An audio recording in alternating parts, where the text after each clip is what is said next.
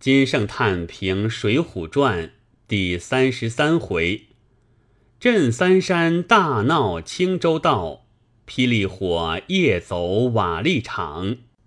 无关元人杂剧，每一篇为四折，每折只用一人独唱，而同场诸人仅以磕白，从旁挑动承接之。此无他，盖昔者之人，其胸中自有一篇一篇绝妙文字，篇各成文，文各有意，有起有节，有开有合，有呼有应，有顿有跌。特无所复立，则不能以空中书写。故不得已旁托古人生死离合之事，借题作文，比其意期于后世之人，见无之文而止；处不取古人之事，得无之文而见也。自杂句之法坏，而一篇之事，乃有四十余折。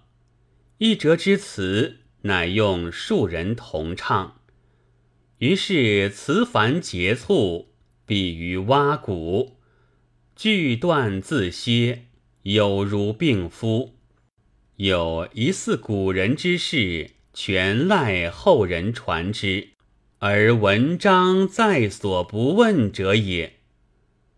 而东烘学究，乳秀小儿。嫌摇笔洒墨来作传奇矣。拜官亦然。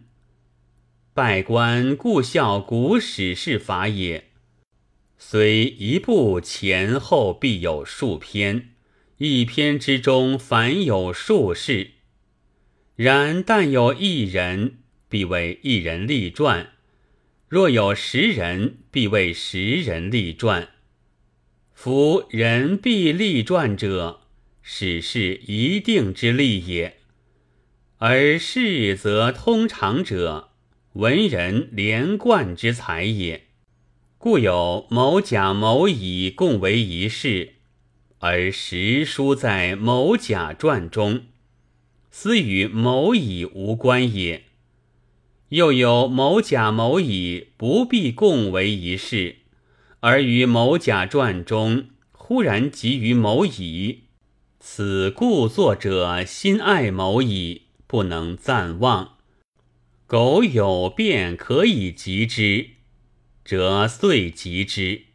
是又与某甲无遇，故曰文人操管之计，其权为至重也。夫某甲传中。忽及某矣者，如宋江传中再述武松，是其利也。书在甲传，以则无欲者，如花荣传中不重宋江，是其利也。夫一人有一人之传，一传有一篇之文，一文有一端之旨。一直有一定之规，世人不察，乃又摇笔洒墨，纷纷来作拜官，何其游手好闲，依志于斯也？古本《水浒》写花荣，便写到宋江，悉为花荣所用，俗本只落一二字。